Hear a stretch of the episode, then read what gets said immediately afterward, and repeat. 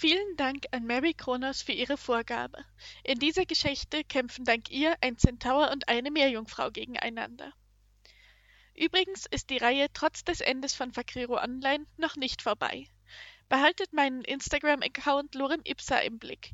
Dort wird es bald genauere Informationen dazu geben, wo und wie es weitergeht mit Was wäre wenn, den Geschichten aus einer etwas anderen Realität. Und jetzt viel Spaß beim Zuhören. Das Hämmern drang durch die ganze Straße wie ein Stromschlag. Viktor Lessing hielt den Hammer in der Hand wie ein Veteran seine Machete, wenn er noch einmal in den Einsatz musste, während er seinen Zaun mit wilder Entschlossenheit weiter verstärkte.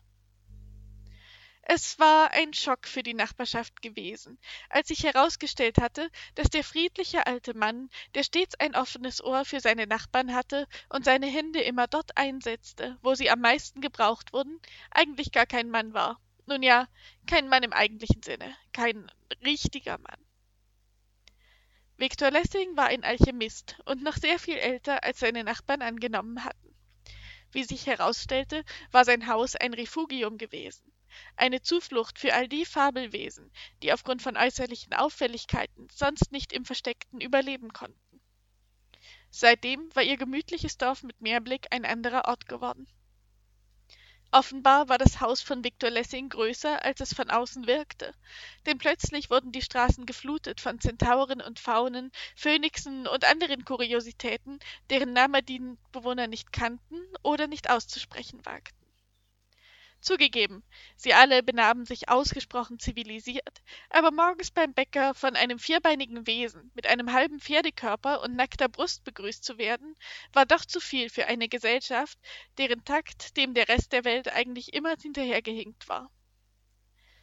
Der alte Alchemist mit dem freundlichen Lächeln war zu einer Brücke zwischen den beiden Welten geworden, während viele der Wesen, die einst im Refugium gelebt hatten, sich nun selbst Wohnungen nahmen oder Häuser bauten so dass das Dorf seine offizielle Bevölkerung innerhalb kürzester Zeit mehr als verdoppelt hatte. Die Bewohner hatten schnell gelernt, die Stimmungen von Viktor Lessing zu lesen, und sein frenetisches Handwerken war kein gutes Zeichen. Ist alles in Ordnung, Viktor? Es war Elisabeth Wangener, Viktors Nachbarin, die sich schließlich vorwagte und ihn über ihre Buchsbaumhecke hinweg ansprach. Der Alchemist schüttelte nur den Kopf, während seine Augen blitzten, dann spuckte er die Nägel, die er mit den Lippen gehalten hatte, in seine Hand. Nicht im entferntesten, meine Liebe. Er deutete zum Spätnachmittagshimmel, an dem der Mond schon im Kristallkörnern blau zu erkennen war. Ich habe das Datum völlig aus dem Blick verloren. Mit dem Chaos der letzten Monate ist das auch kein Wunder. Er schüttelte den Kopf, verärgert über seine eigene Nachlässigkeit. In den letzten 200 Jahren ist mir keine solche Nachlässigkeit mehr passiert. Seine Nachbarin schluckte heftig. Seit der Alchemist seine wahre Identität erhüllt hatte, machte er häufig solche Anspielungen, doch so ganz hatte sie sich noch nicht daran gewöhnt. Wie alt Viktor tatsächlich war, hatte er bisher noch nicht verraten. 500 Jahre waren es jedoch mindestens, so viel hatte sie sich zusammenreimen können. Drei Monde sind um, das heißt, sie kommen. Und wenn sie sich so aufführen wie alle, die das zum ersten Mal offen tun können, brauchen meine Tomatenpflanzen einen besseren Schutz. Entschlossen stopfte der alte Mann die Nägel wieder in seinen Mund und begann erneut mit dem Hämmern. Wer kommt? Elisabeth Wangener schrie gegen den Klang von Metall auf Holz an, und ihr Nachbar wandte sich noch einmal zu ihr um. Die Nägel landeten klirrend wieder in seiner Hand. Ich vergesse manchmal, wie wenig du weißt, meine Liebe. Entschuldige. Er schenkte ihr sein warmherzigstes Lächeln, doch in seinen Augen blitzte weiter die Ungeduld, während er die Nägel in seiner Hand klirren ließ. Die Meermenschen können jeden dritten Vollmond für einen Tag aus dem Wasser kommen. Das ist das erste Mal seit der Enthüllung, dass sie hierher kommen können, und ihre jungen Leute sind schlimmer als unsere Dorfjugend. Seine Brauen zogen sich gefährlich zusammen. Ich will keine Schlägerei in meinem Garten und keine bepissten Gurken. Alles, was sie von meinem Grundstück fernhält, soll mir recht sein. Er musterte die Metallgitter und den dichten Buchsbaum um das Grundstück seiner Nachbarin herum. Sie sollten da auf der sicheren Seite sein. Noch einmal lächelte er ihr zu, bevor die Nägel wieder in seinem Mund verschwanden und Elisabeth Wangene sich auf den Weg machte, um das Dorf in Alarmbereitschaft zu versetzen, dass die nächsten Fremden es morgen stürmen würden. Joe hieß eigentlich Johannes Lintrop, aber so nannte ihn niemand.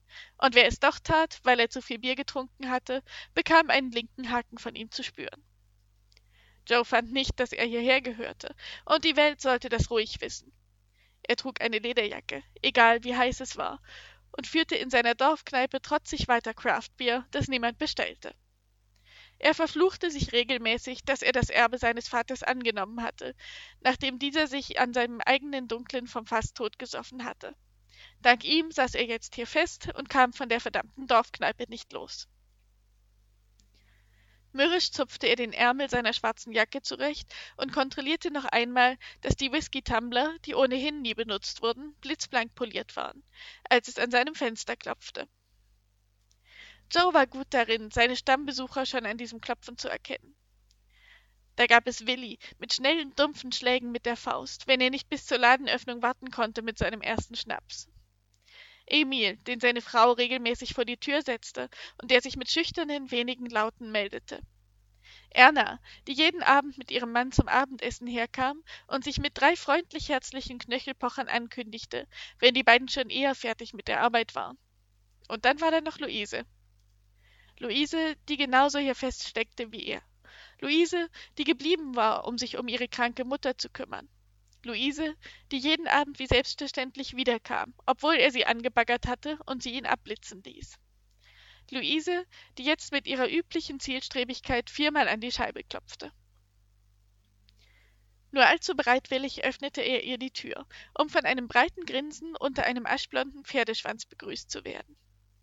Ich habe gute Neuigkeiten, erklärte sie, während sie sich an ihm vorbeischob und auf einen Hocker am Tresen fallen ließ.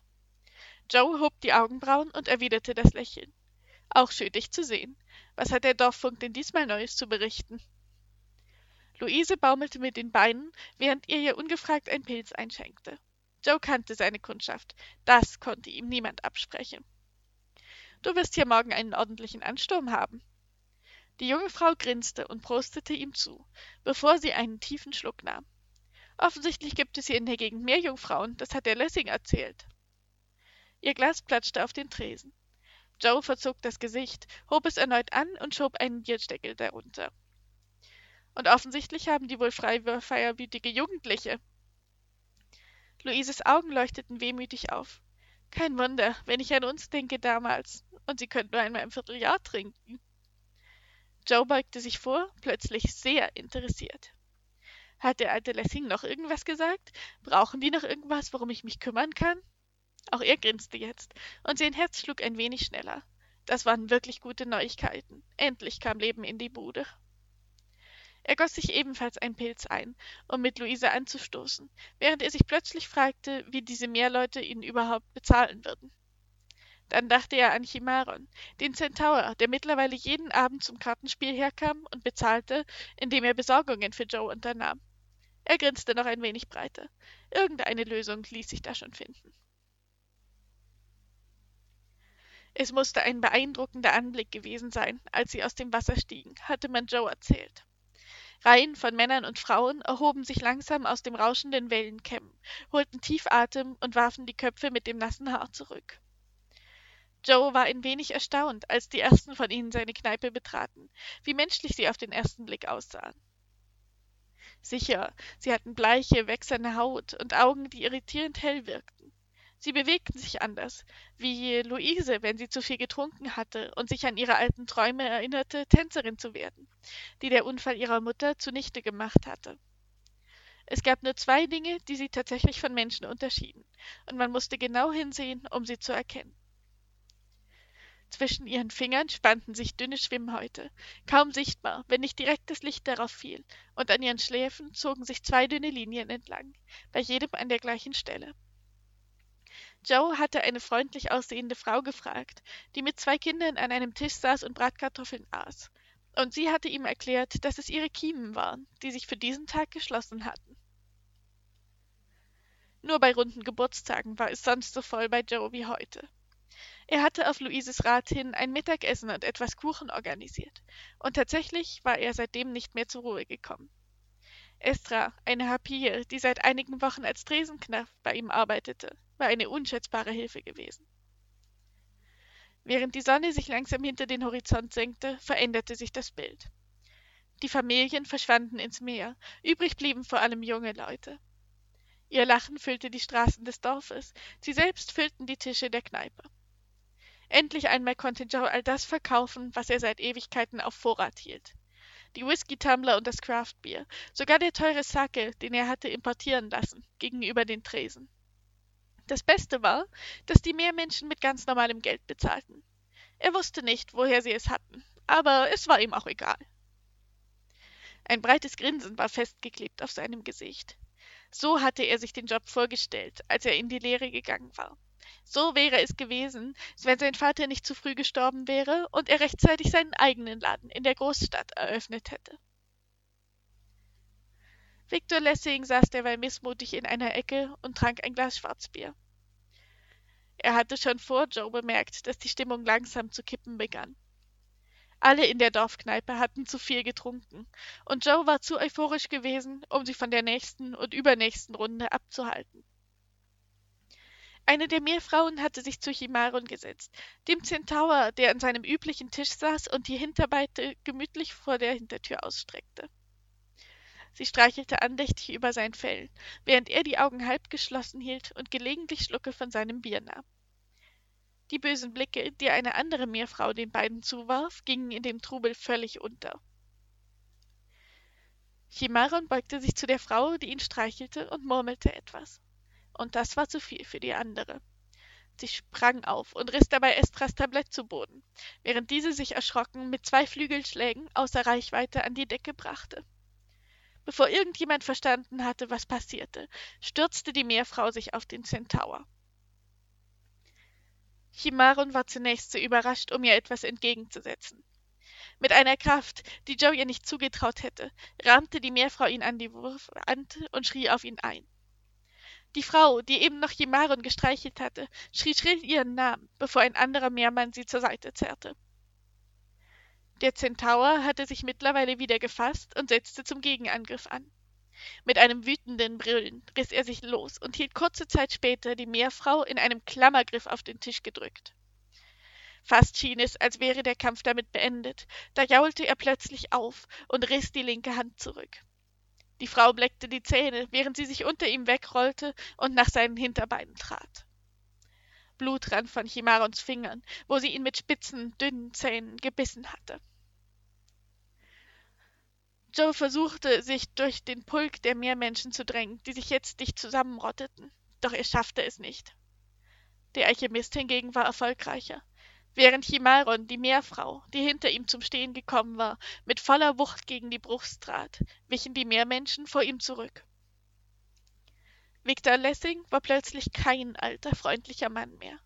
Sein Schatten war größer, sein Haar wilder, seine Stimme lauter. Er griff in die Tasche seiner Korthose und zog ein Fläschchen hervor, das er für einen Zwischenfall wie diesen vorbereitet hatte. Noch einmal klirrte Glas, als er es zielsicher auf die beiden Kämpfenden warf. Chimaron lag mittlerweile am Boden, denn obwohl sie hart getroffen worden war, war es der Meerfrau gelungen, seine Hinterbeine wegknicken zu lassen. Sie wälzten sich miteinander herum, während das Holz von Stühlen krachte und Gläser von den Tischen gerissen wurden und ihren Inhalt über die verkanteten Kämpfer verschütteten. Kurz zischte es, kaum hörbar, über den Lärm hinweg. Dann plötzliche Stille. Die beiden Gestalten, die eben noch aufeinander eingeprügelt hatten, lagen reglos da, Arme und Beine plötzlich schlaff. Schämt ihr euch denn gar nicht?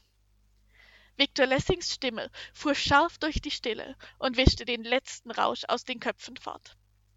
Das hier ist eine neue Welt mit neuen Möglichkeiten. Und was macht ihr? Euch anfeinden. Nicht einmal mit Menschen, sondern mit anderen Wesen. Niemand sprach ein Wort. Niemand wagte auch nur einen lauten Atemzug, während die Gestalt des Alchemisten den ganzen Raum auszufüllen schien. Immer noch gefährlich ruhig, wandte er sich nun an den Meermann, der direkt neben ihm stand. Nehmt sie mit zurück, es wird ohnehin Zeit für euch. Und sorgt dafür, dass die beiden ihre Beziehungskiste klären, bevor sie wieder an die Oberfläche kommen. Hastig wurden Joe die letzten Scheine und Münzen hingeschoben, bevor die Meermenschen wortlos die Kneipe verließen und in einer langgezogenen Prozession der Schande zurück zum Meer marschierten. Der Meermann, der die bewusste Kämpferin auf den Armen trug, war der Letzte, der mit einem verlegenen Lächeln zu Joe hin die Kneipe verließ. Victor Lessing wandte sich nun dem Wirt zu, der die Tür wie in Trance schloss und auf das Chaos in seinem Schankraum starrte. Ich hätte gedacht, Joe, dass du besser in deiner Arbeit bist als das. Sei froh, dass es so glimpflich ausgegangen ist. Glimpflich? Joe strich sich nervös die Haare aus der Stirn. Die Hälfte meiner Gläser sind hinüber, und das war nicht nur eine simple Klippenschlägerei, wie sie auf Dörfern eben passiert. Es knirschte unter Estras Steinfüßen, als sie dicht neben Chimaron landete, in dessen Fell sich Bierglasscherben verfangen hatten. Was machen wir eigentlich mit ihm hier? fragte sie in die Runde. Der Alchemist seufzte, während der Ärger langsam von ihm abfiel. Dann wandte er sich noch einmal an Joe. Er wohnt nicht weit entfernt von hier. Hast du eine Schubkarre? Im Dorf herrschte gähnende Leere, während die beiden Männer den Zentaur auf die Schubkarre hieften und durch das Dorf kutschierten, während sein Schwanz leise über den Boden schleifte.